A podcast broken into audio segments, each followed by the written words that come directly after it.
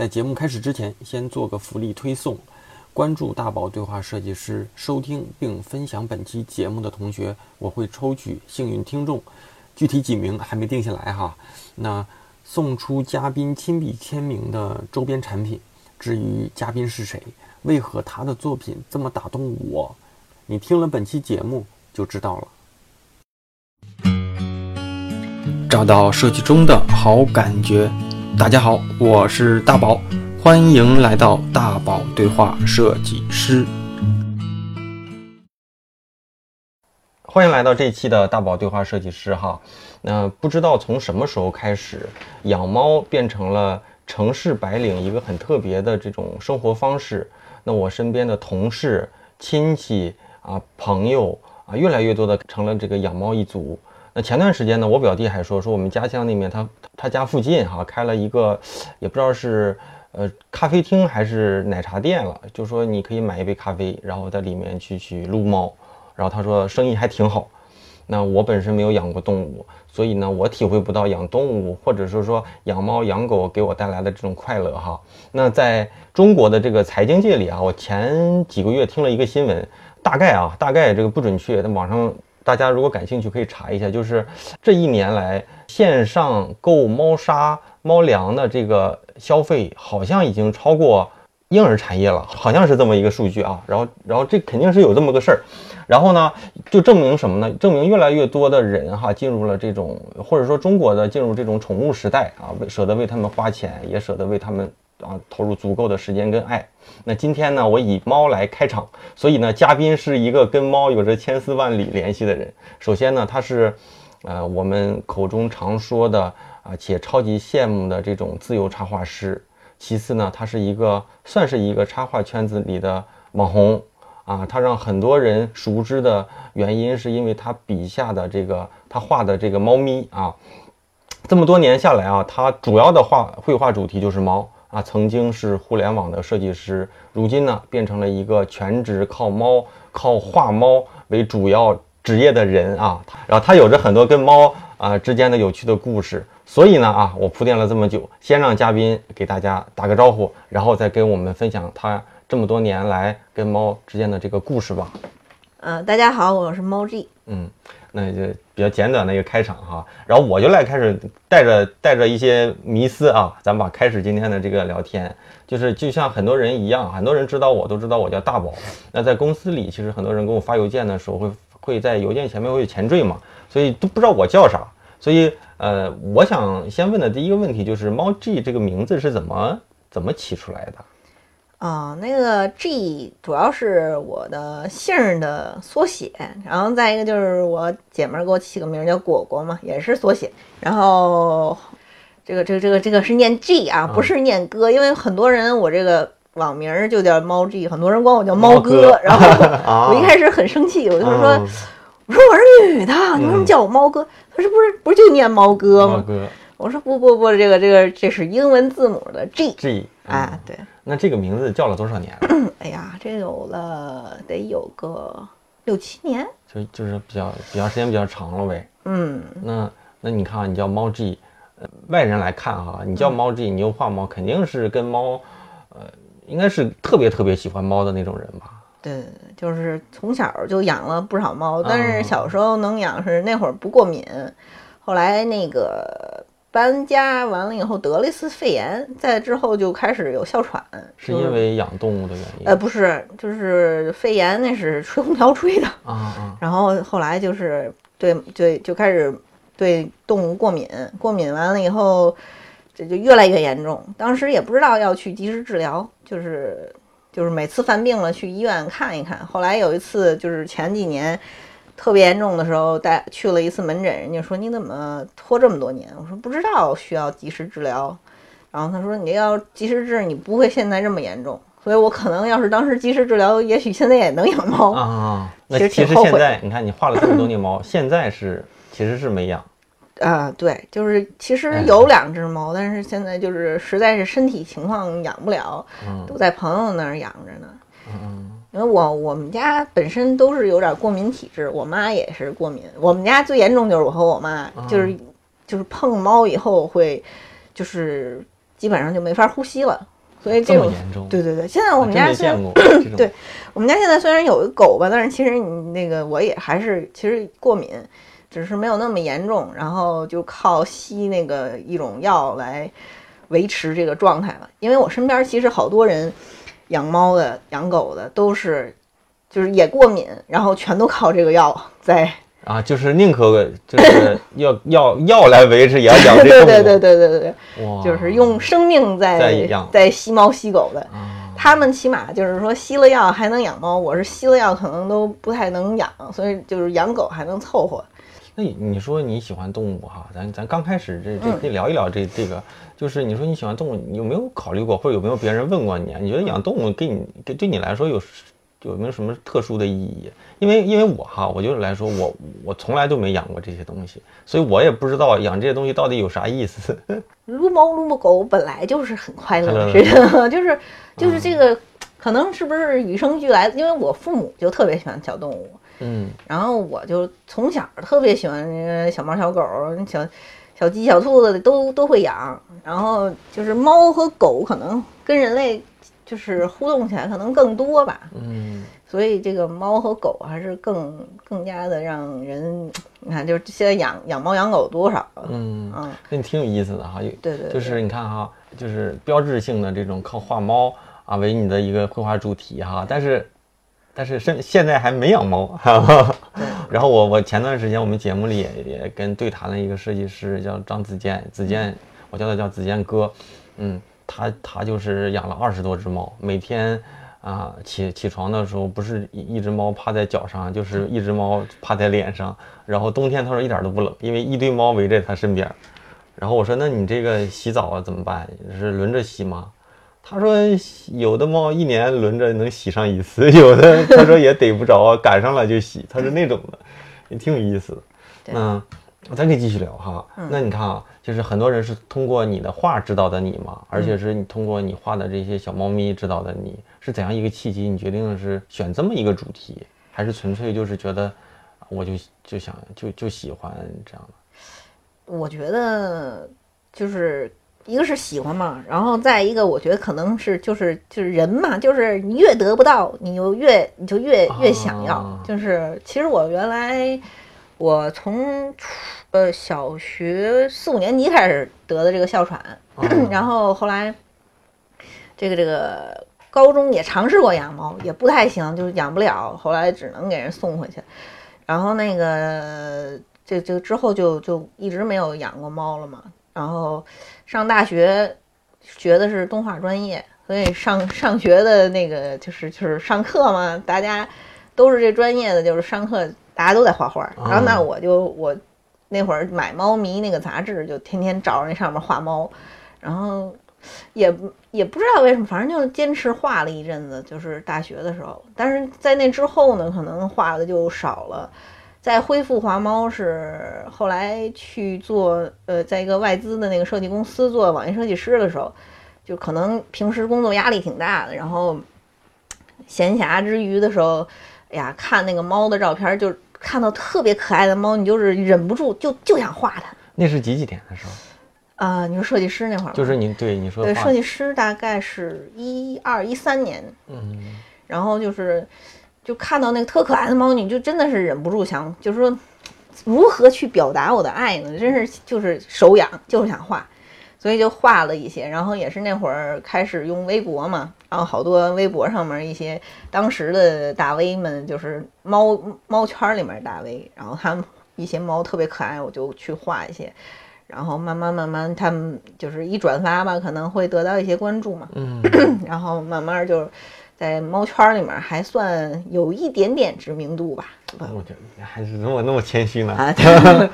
从那个时候就正式开始。就是，持续的。但是那会儿开始画，基本上多数还是画写实，嗯，就是还没有形成我现在的这个画风。好，嗯，啊，我这个画风就是后来是，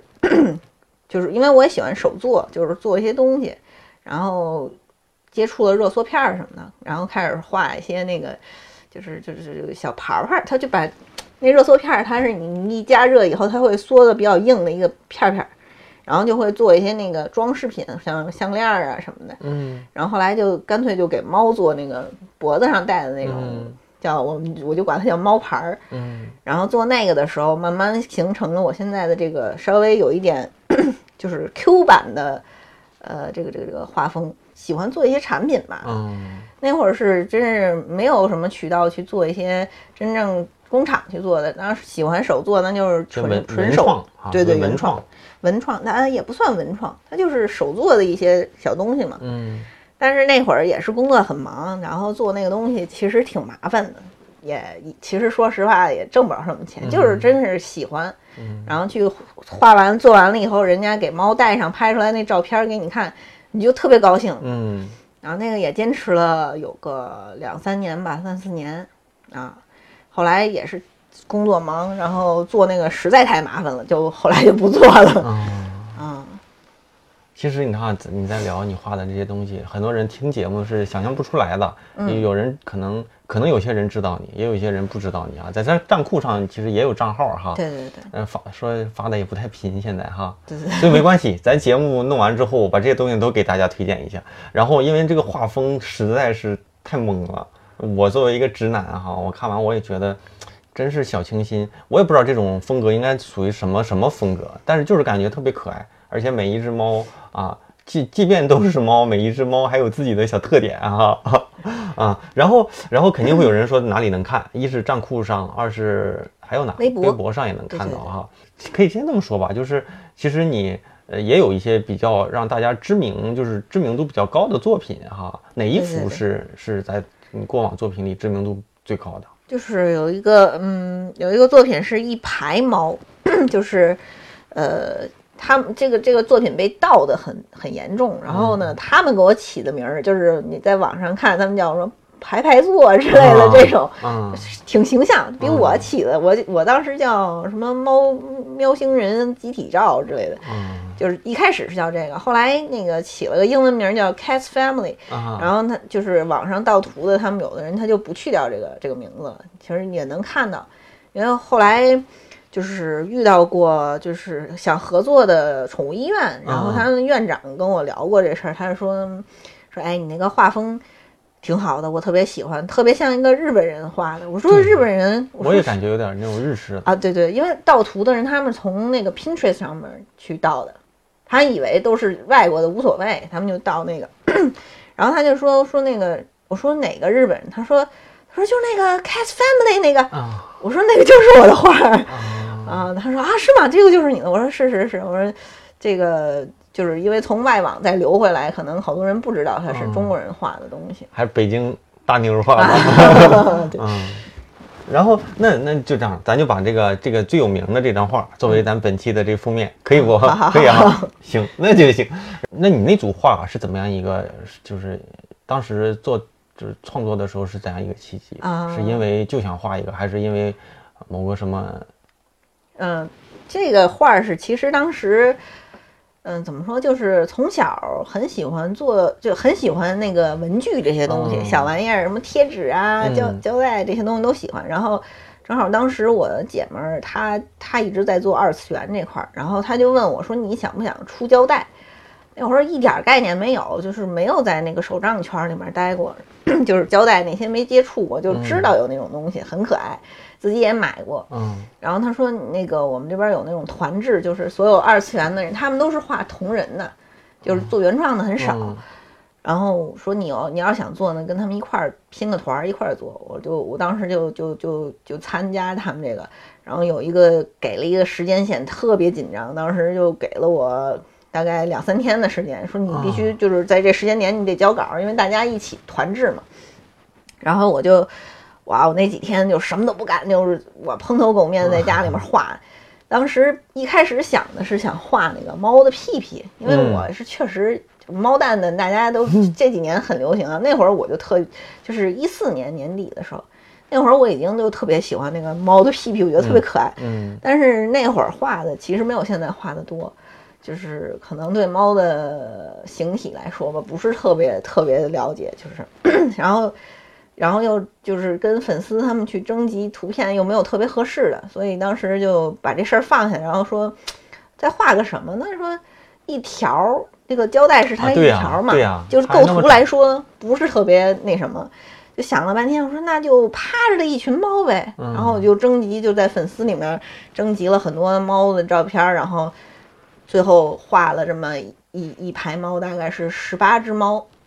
一共对对对啊十八只是分开三张纸画的，一张纸上画六只，然后最后拿拿 Photoshop 给它拼成一条嘛。然后其实当时画完了，自己觉得，哎，就那样儿，就是哎，做个产品嘛，就是嗯啊，觉得挺挺开心的，能做个产品了。然后做完了以后，就是它是国产胶带嘛，也量也不大，因为是团制，就可能两三百卷儿那样。嗯，然后一上架，他们那边帮着卖，就是帮团制的，他们也帮着卖。啊，然后说特别快就卖完了。然后我说我都我自己都很吃惊，其实嗯当时定价也是定价，他们说告我定价，我说啊这个东西能卖这么贵吗呃，？多少钱？啊，当时就就卖二十块钱，当时也觉得挺贵的。一角儿对对对，嗯卖二十块钱，我觉得哎，这个东西这么贵吗？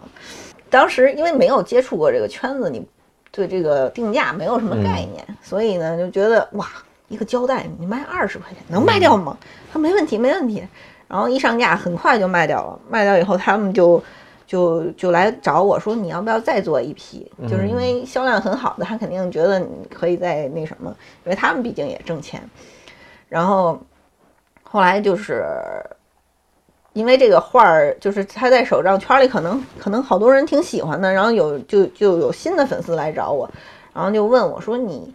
这么好的画儿，你为什么不做日产的胶带？你为什么要做国产？国产的，因为它那个嗯粘度啊，有一些品质对不太好。嗯，他说你要做日产会更好。然后当时也是您跟我说了一些这些方面的东西，我当时不太了解手账嘛，他跟我讲完了以后，我觉得可能确实应该做更好一些，因为我本身有强迫症，我对产品还是有一定要求。嗯然后后来，因为我爸爸跟日本做做生意做了三十多年，嗯那边是有一些那个资源和人脉的，所以后来就让我爸去联系日本工厂。啊，然后啊之后做了一批日产的，也卖的特别好。嗯那会儿那个日产的做的就更多了，做做上千卷了，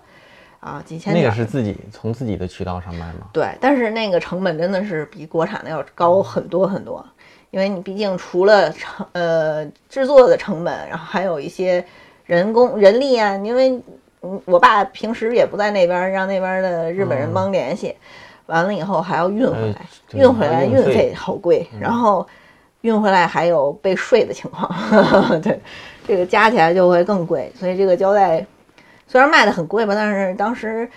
也是市场比较好，然后卖的还不错那那一批，后来也也陆陆续续做了一些，当然可能没有最开始做的好吧，反正就是那是几几年的事儿那是一五年，啊？现在这款胶带网上还能买得到吗？呃，那那个当时的那一版已经绝版了，嗯就是我看他们后来有人高价在收，什么啊，什么一一两百一卷儿，那真是铁粉啊！对对，就因为因为因为绝版了嘛，然后有很多人特别喜欢那个图案。你你你就是，其实有的时候自己很挣扎，你觉得这个图案你你觉得就让它绝版了也挺挺挺可惜的。但是你既然当时跟人家说我不再二刷，就是不会再第二次印刷的情况，你就只能让它就这样绝版下去了。那你就不做胶带不行吗？做成别呃的？，对，做别的也想过，但是确实后来也没有做，比如说做贴纸啊或什么的。嗯也因为陆陆续续也在出新的自己的作品嘛，然后但是那个那那组画儿也做了很多别的周边，像像什么 DDR 什么的吧，啊，很多周边。你看说完了，肯定很多人特想看到这张图。你就看这期封面啊，封面上啊，咱们这个这个这个，不管是哪个音那个播放平台里转的中间的这张图，咱们到时候我给合一合啊。这这个这个图就是他们的好多人都说这图比我人有名儿，因为好多人见过这图，没有见过，就是不知道是谁画的。嗯，对，就刚不过不过真是，如果是一个说是国外的插画师，感觉还挺那个什么的，就是挺挺有那种国际上的那种画风的。谢谢谢谢，因为我那张画儿它在那个 Pinterest 上面，我找到就是它可能不知道是最早还是传播最多的，它的现在的那个转发量，就是 Pinterest 上面不是也有转发量吗，是十万了，现在是，啊，对对对，所以那个画儿它可能很多就是。我我有一些朋友在国外，他们也看到一些我的这个画儿的盗版产品，啊啊，但是国外其实那些做成的一些产品，反而真的能让这个作者有不少的收入哈。国内不行。对，但是他国外也在卖盗版就没有办法。其实维权来说，你只能是国内的维权，国外的跨境，现在目前不知道怎么维权。最好是把自己经营的让外国直接找上门儿，对对对对。搞一些跨界的呃合作。，当时确实也有过，也有过嗯外国人来找，然后但是谈就是交流上费点劲，然后但是也不知道是他那边，他跟我说出合同去了，出了好久，一直就没没啊消息了，也不知道是什么情况，嗯可能没，也许人家最后权衡了一下，觉得我直接做盗版你也告不了我，也有可能按理说老外不是这种这种的思路哈。啊，不好说，因为他们在我，因为我现在知道大概有五六个国家了吧，就是都能看到我的盗版的产品，啊，所以你就不好说。是不是中国的什么义乌什么的做好了发过去了，那啊边卖？，也许有这样的，嗯，对 对对，哎，我想问一个迷思哈，嗯就是就是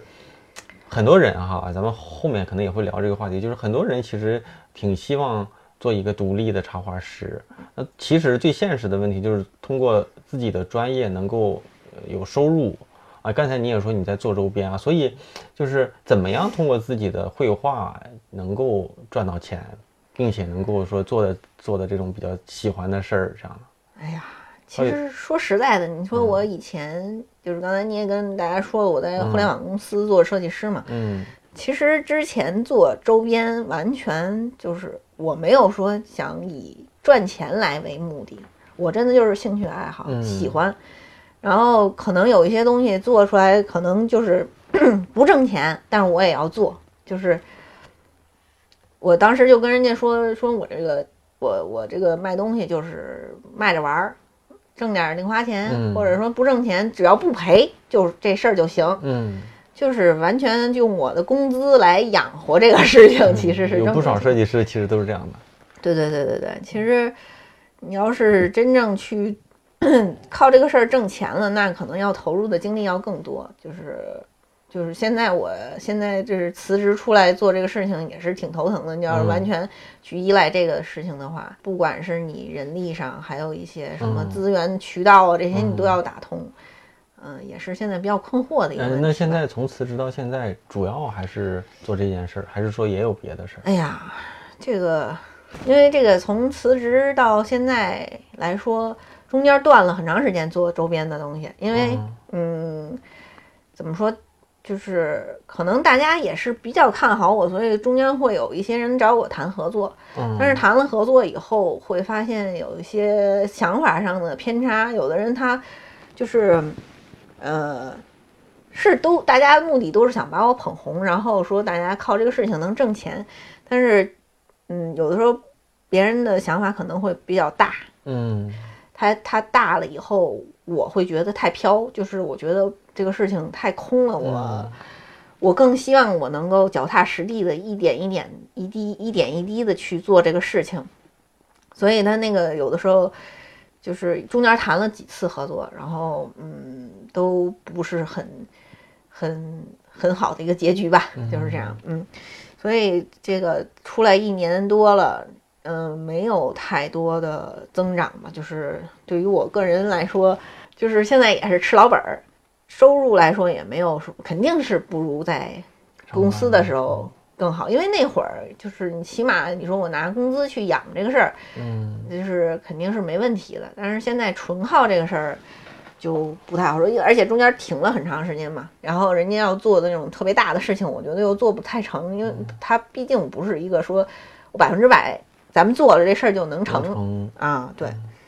反正拖拖拉拉这一一年半，我现在目前的目标就是还是做好自己的产品。嗯就是近几嗯两三个月吧，也是慢慢在恢复做一些产品，然后还是想做自己的品牌。嗯，嗯，可以聊聊自己的品牌。这不，别别觉得这是广告，咱就聊，因为有义务。因为你刚才在说哈，其实就我也在想，很多设计师，呃，我身边的朋友也有啊，包括过往节目也有，就是有我就插一嘴哈，就是我们早期有一期节目是我以前腾讯的那个设计师那个那个同事，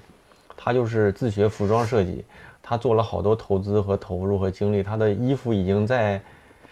英国时装周还是什么，已经都上架，都都走秀了，明星都穿了。但是现在也是面临这个问题，就是他用工资养养养养，就养自己的梦想，对对也不挣钱。对所以我在想，就是我我们这个节目有义务啊，把最好的这些行业里的一些优秀的人推荐给大家，然后然后嗯猫 G 的这些东西，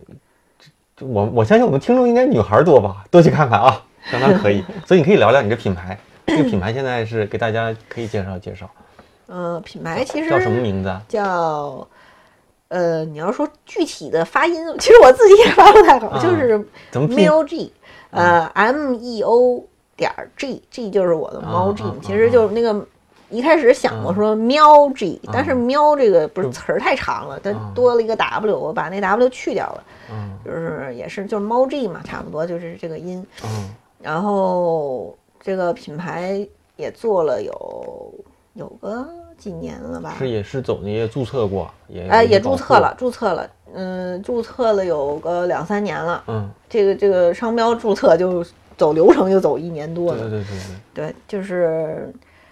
呃，一直也想把这品牌推出来，但是哎，就反正 这个我觉得品牌很重要的，一个是可能是本身有一些，呃，什么品牌资产的沉淀啊，另一部分就是它是一个保护的东西，对对吧？对我觉得剩下剩下一部分东西它是它是有一些保护性的东西，所以也不一定非得说那个什么，对就是反正产品确实不少，我嗯自己做过的产品确实不少，然后那个能够在线上购买的也是挺多的。嗯，大概有多少种？现在？哎呀，你要说按他们叫什么，按 SKU 来算的话，那得好几百。就是 SKU，它好像是说什么单品呃，就是单型号什么怎么说的那个，嗯我也不太懂啊。嗯就是具体怎么说，就是那样说来说得有几百。然后你要是按细分也不少，也有个几十种吧。啊，就是品种种类还是挺多的，然后而且我图还多，我一个图可能做做同一个，就是不同的图做同一个产品，一下就好几十种，对，然后那现在这些产品都是自己投资在做，对，还是有对自己在做，就是也有合作的，合作的有一些可能，嗯、因为头两年这个被盗的最严重那会儿，可能会比较就是合作的多一些，然后后面几年也是工作忙。然后就那说站库，我都一直没更新了，都两三年没有更新了，知道？嗯，更就是你只要一更新，就会有合作商，嗯，然后呢，也会也会被盗的很多，对，所以，呃，这两年就是比较少这些事儿，然后自己自己开发自己的新新的那个图会比较多一些，嗯然后一直说想去更新一下站库那块儿，然后就是，哎呀，一直没有去做这个总结性的这个东西，但是前一阵儿确实做了一个自己的作品集，就是把自己过往的所有的画儿全都放在一起，然后就是什么时候画的呀，什么时候上传到互联网这些东西都给 都给总结了一下，自己拿着这作品集就是看着还挺有成就感的，嗯没想到自己都画了这么多了。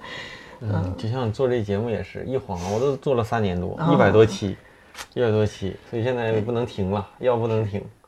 那那个像你看，像现在你做了这么多哈，嗯，咱就先聊聊那个，比如说，那就我听你讲的这些故事，我突然想想到了，也是前几前那么几期，也也是跟一个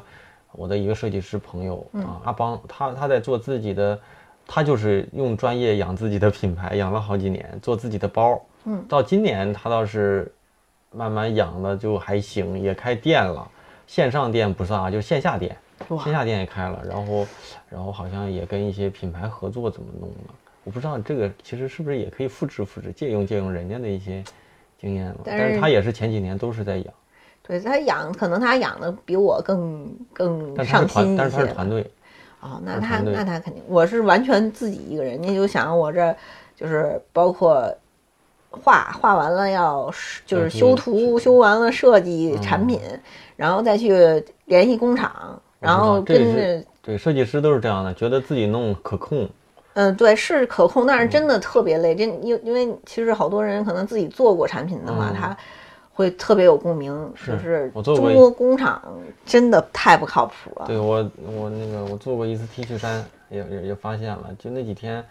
就就确实是所有的事儿，你设计衣服、选衣服，然后还得做各种的卖标是吧？印、工艺、对对对打样、什么包装、吊牌儿，不，其实你要说做这些吧，不出错儿没事儿。嗯你要是一出错儿，哇塞，真的就很崩溃。关键是啥？这东西一分工没多少事儿，但是自己的话还得上班儿，就就就是就是还得发货你发晚了别人还催你，对对对是不是？对，所以我之前挺佛性的，像我那个淘宝店就是。真的是三天打鱼两天晒网，嗯上两天架我就过两天我不高兴我就下架了，然后要高兴了我再上架，嗯就是真的就是只要不赔钱，自己觉得都 OK。嗯但是现在就是你要是出来以后再去返回去做，说我去再养这个东西，把它能养成开到开实体店的这种程度来说，嗯有点难。哎呀，我觉得在北京还是有机会的。不不，北京才难，我觉得北京的实体店的租房租你就扛不起啊。嗯，但是它的价格议价能力高，就是大家有，就是北京一上一线城市的，你定多少钱都有都有那个阶啊层能够兜住。那那那你在三线城市、四线城市，一一个胶卷儿，一个胶胶带，胶带胶带胶胶带，五块钱以上怎么可能？是不是？淘宝上大把的。但是现在可能就是手账开始比较热门了吧，可能也还可以，大家接受能力可以。但是就是说这个市场现在没有原来那么好了，就是说日产的胶带大家都知道贵，因为你本身成本就高，嗯所以现在可能而且国产的质量现在慢慢上来了。你你不敢说，他说能放几年以后还能照样好用，就像日本胶带，日本胶带你没有问题，放很多年都没有问题。但是就是说，起码我现在拿到手这个产产品的大体的质量是已经上来了，然后所以它竞争力它就上来了，而且人家现在消费已经开始理性消费了，就嗯，所以买国产胶带的会更多一些，然后台产的现在也还可以，就台产啊属于介于日产和中中呃国产的之间的，就是就就每每个手账圈子里面，他自己的消费群体也不太一样。所以有的人他图的是便宜，有的人图的就是漂亮。其实你说手账，包括说文具，我我自认为也我也算是半个这种文具迷吧。我看有有文具迷，然后就是怎么说哈，就是我我也是出去旅游的时候买不少笔记本回来，但是我从来都不用。然后我也看过那些胶带，尤其是诚品书店就有哈。我就问一个啊，就这胶带就是印的那么好看的胶带，呃使用场景是什么？使用场景就是，就其实你不是不是针对你们男性的这个客户群体，它啊我就没见过身边的人用过对对，其实女生会更多一些，有一些可能不在手账圈子里的，他就真是图好看，然后可能都包装个礼品啊，稍微用一下。但是手账圈里面，他们很多人，比如说写手账，我每天做什么事情，他要是买的那个本儿比较比较大一点儿，那你每天可能发生的事情很少，那这个本儿很空了，那就是用胶带去装饰它。哦，对它那个不是说所有人，因为我自己写手账，我是画，嗯我纯是画出来的内容。但很多人他他没有，就是不太会画的人，他只能靠胶带来去填补这些空隙。有一些可能比较实用的胶带，它会有一些场景。你比如说我加班了，它有一些加班的那些、那个小贴纸啊、胶带啊什么可以用，它直接就往上面贴就好了。嗯所以这个，但是也不是说所有人都是说根据场景去去贴，很多人就是图这漂亮。好看。哎，真的就是他们会叫手账拼贴，嗯就是用各种各样的胶带来拼出一个很漂亮的一个画面。他有人拼出来就跟画儿一样，他用什么一会儿用点树啊，用点花儿啊，加点场景啊，加点字儿，特漂亮拼出来的。对他们有很多人是，就是靠拼贴，就是这个大 V 也很多，好嘛。好厉害了人家我们还是圈外人士哈。对对对对我见过那些手呃那个胶带，但是 就我不知道在干嘛用，买来也没地方贴，我就没买过。但买过不少本儿，都是在那些什么，就对，在日本也见过，在对诚品书店、台湾什么也见过。嗯嗯，就女生对这种特别可爱或者特别好看的东西，她有一种有一种冲动，就是不管能不能用上，我先买了。嗯啊，会会有这种冲动，就是尤其你到实体店里面看到以后啊，就网上现在可能很多大家都比较理性了，现在胶带变成有一些叫有一个 app 叫拼米，就是我只买一个循环，或者我只买一米或什么的那种。还有这样的啊？对对对对，因为胶带一下一卷十米啊，啊你可能你用不完，啊，所以就有的人他就是就买一点儿，我够我用就行了，或者说我就就收藏这一点儿。嗯啊，真不知道，原来还有这么多啊对。对对对，这个圈子里面的东西还挺，我觉得我还不算特别资深的这个手账圈里面的人啊。你说手账我也能聊几句，但我怕咱聊跑题了，可以先说说啊。就你你手账不是也有几个品牌吗？我大概也知道，嗯，我自己也用啊，但我现在书包里没有，但我只是写一些工作上的东西。我现在用的那个是日本的一个叫达芬奇，一个一个品牌的一个本子哦，啊，还有一个英我知道还有一个英国的品牌叫 F 什么 F 什么，简称 FF，是不是？哦，那我还真不知道，我就这是笔记本，这是笔记本本儿，我们我我反正身边用的多的会是比就是叫 Hobo，Hobo 也是日本品牌。完了，那还不行，我还不深。还有就是比较大众一点，还有日本的那个什么旅行笔那个本儿，啊，T N 是吗对对？Travel Note，对对对，然后还有一个什么国誉，他啊对国誉我也知道。对对对对，就是反正我用 Hobo 用的比较多，啊，然后我不敢轻易去换，有一个原因是 Hobo 它那个纸虽然很薄，然后我是用水彩上色，然后它那个上。它对不会不会渗到后面那页，而且就是你只要控制好水量，其实画出来的东西还可以。对，有的本儿你可能就是咱们国产有一些本儿，你要是上上水彩，可能会阴啊或什么的、啊。这个这个 Hobo 不会叫啥？Hobo 怎么拼？H O B O 好的，我肯定有人问，咱先提前在这里提一下。好，咱继续啊，也就是咱们这个节目里啊，包括说，可能这期节目上完之后，肯定也会有人去看你的一些过往的一些作品嘛。然后，反正我的感觉就是，主题是一致的，画风也基本上是一致的哈。那就是这个问题，我觉得比较适合问你。就比如说，一个插画师，他需要去刻意的去。去去寻找自己，或者是建立自己的风格吗？啊，这个其实有的人会去刻意去找自己的自己的画风，就比如说我特别喜欢某一个人的画，然后我就不停的临摹他，慢慢慢慢，我可能跟他的画风就很像。嗯但是我是我我不太愿意临摹别人，原因是我小时候我姐姐也画画，然后她，呃，我很小的时候她跟我说了一句话说，不要去临摹别人的画，所以这句话对我的。这个这个这个影响很大，所以我很少去临摹别人的东西。嗯。所以，然后，但说到我这个画风来说，其实真的不是刻意的，我自己都没有想到我后面的画风会变成这么小清新的感觉，嗯。因为我本身要见过我的人可能会觉得我这个人比较个性一点，然后性格也是大大咧咧的，嗯跟啊看看的图的感觉应该不是对。对对对对，因为好多人就是我微博好多粉丝看我画儿完了以后，他们脑补出来的我的形象是一个，呃，戴着眼镜有点胖的软妹子。能那样吗？对的，但我的我的感觉哈，我嗯我要是光看你的画，我觉得应该是那种有点偏古装那种女孩儿嗯是吗吧，我不知道，因为太就是太就是这种萌美了那种画，啊，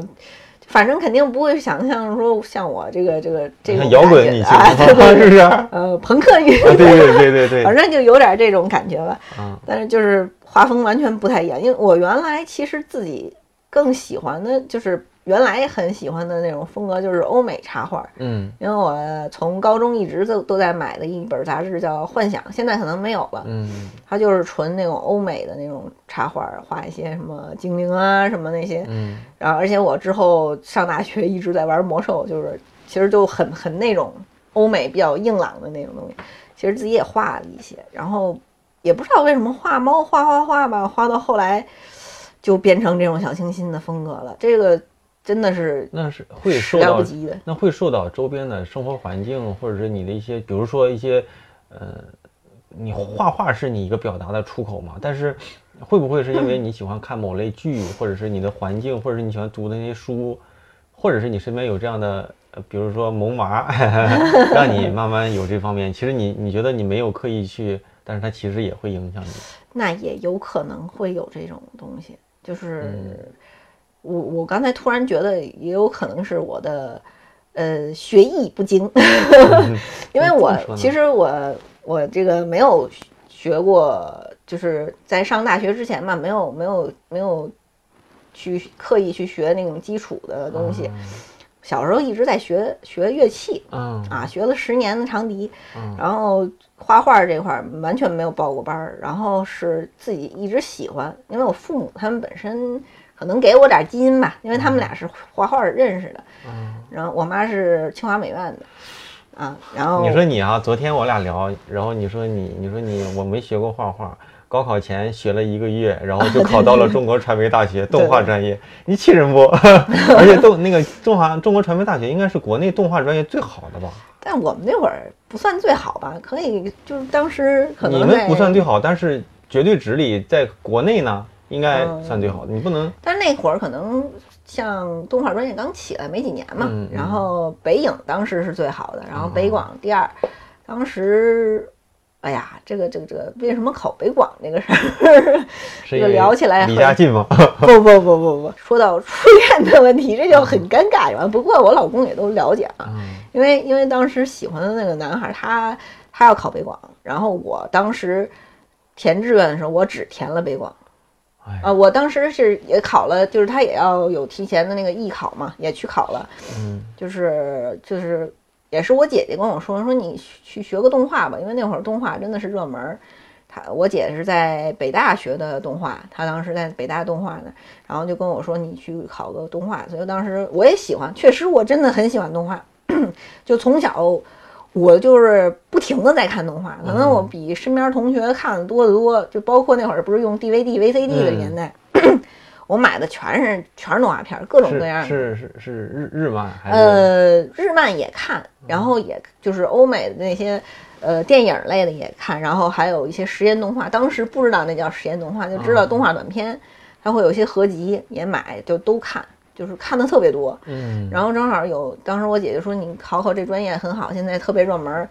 我就觉得挺对口的。我自己平时也喜欢画漫画什么的，然后就是就是那会儿已经开始喜欢像欧美的那些东西了，然后那会儿去参加考试，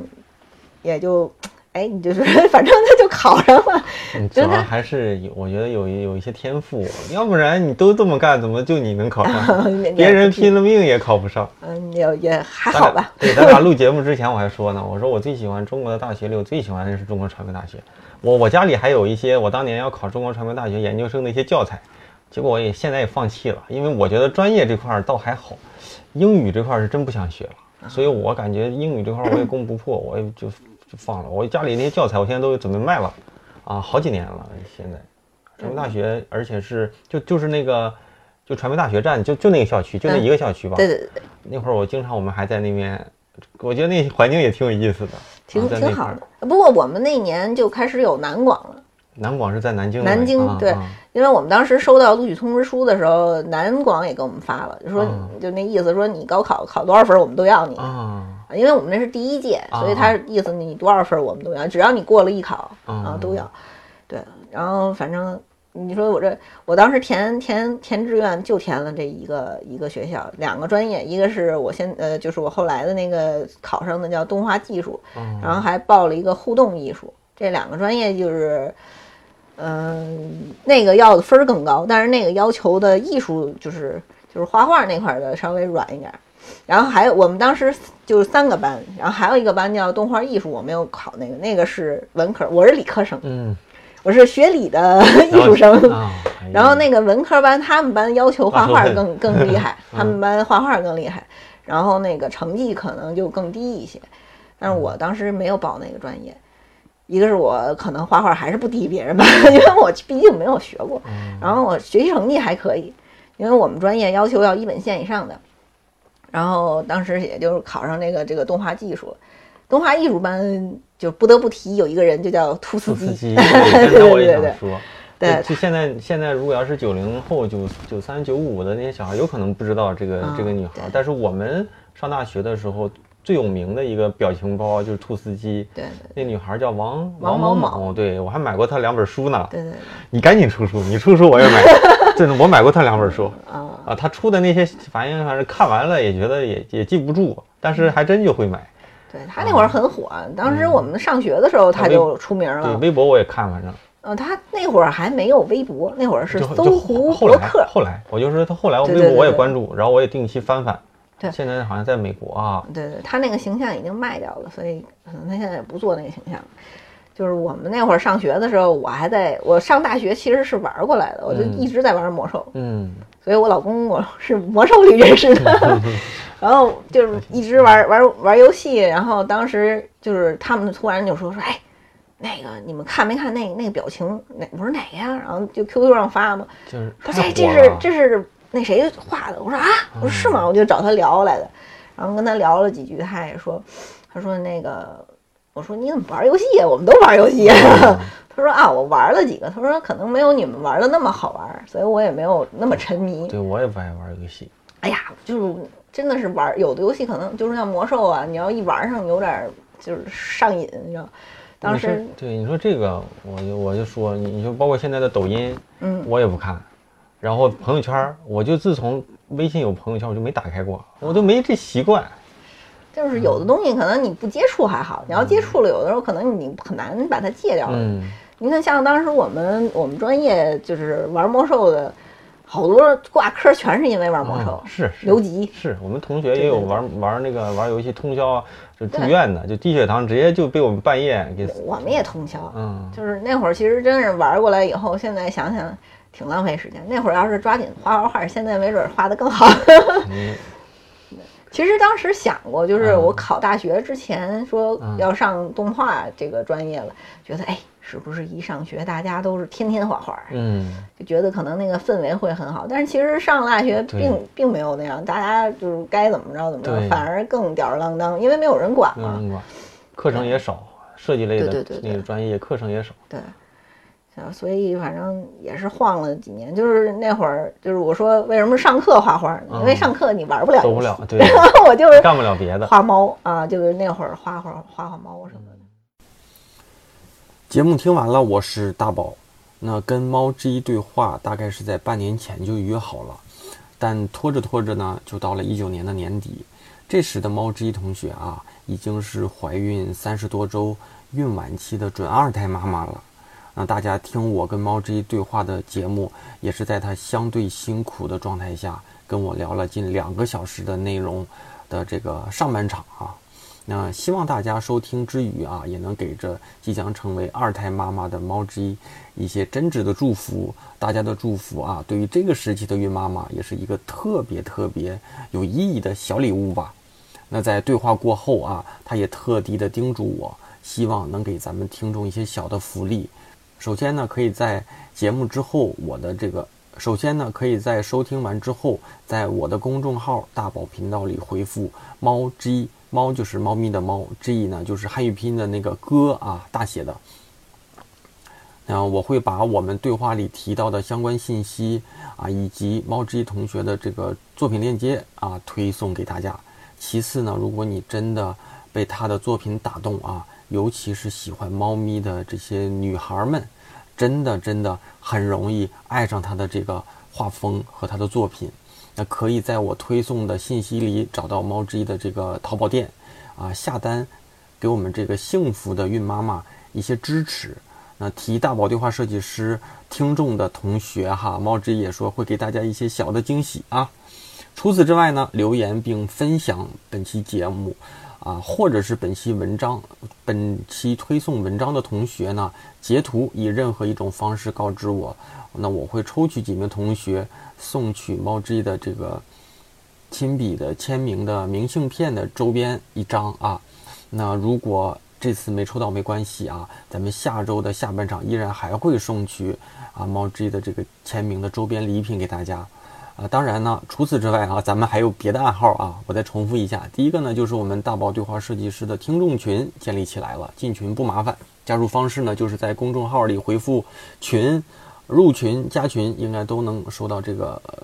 进群方式。那还有一个暗号呢，就是在我每期的呃这个节目最后都会提的星球微信群，算是节目内容分享。啊，星球专业答疑之外的一个补充。那任何有关活动、福利、节目、嘉宾的相关信息，有可能啊，我都会在群里面先提前告知一下。但是呢，专业类的提问答疑，我主流还是在星球里做解答，因为这个产品能较好的沉淀过往的内容，无论什么时候加入的同学呢，都能找到过往别人提出的问题，以及我对大家提出问题的这个专业的解答跟建议吧。那我还会分享一些日常遇到的好观点，或者是我认为有用的这个书籍跟知识的推荐哈。几个月下来，已经也不能说几个月了吧，应该是。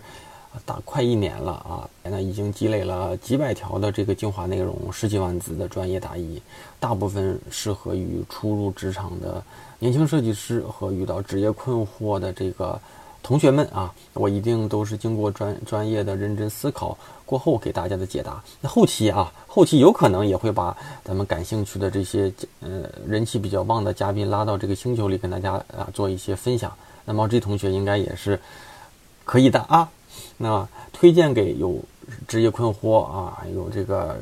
这些年轻人，也推荐大宝对话设计师的忠实忠实的听众。加入方式呢，我再重复一遍，就是大宝频道里回复“归队”，归来的归，队伍的队，就能收到一个弹出的消息，扫码呢就能加入。虽然是付费社群，但现在一定是最合适的进群时间。每次我都会重复，就是种一棵树最好的时间呢是十年前，第二好的时间呢就是现在。当然呢，只有进群的老同学才知道这个群里面的价值有多大。好吧，暗号交代完了哈。那节目的结尾，再次感谢一下打赏的这些同学们啊，推荐大家在我的公众号里面打赏。一来呢，便于我统计打赏的同学；二来呢，公众号里的打赏不不会被平台啊收取那么多的这个费用哈。行，第一位是新同学吧，应该是我没记错的，叫曹子谦啊。下一位同学啊，老同学叫木生。再下一位，猪猪啊，也是老同学。再下一位，lu 啊，应该叫鹿啊。最后两位同学就是银粉八达明，金粉 冬雨已逝。这两位小伙子啊，谢谢大家的鼓励。那期待你的留言、分享和推荐。那当然，以任何一种方式的支持，我都能够看在眼里，记记在心上。也是这个节目能够一直做下去最好的这个动力哈。那每周三晚上的十点钟左右。网易云音乐、苹果播客、荔枝、站酷啊、喜马拉雅等一系列主流的这个音频平台都会同步更新哈。那下周呢，还会有我跟猫 G 同学的对话的下半场。说实话，我更喜欢下半场的内容。下半场除了更好的内容之外呢，还有一些小的惊喜和猫 G 亲笔签名的周边礼品送给大家。期待你的关注、分享跟推荐啊！咱们就下周再见吧，同学们，拜拜。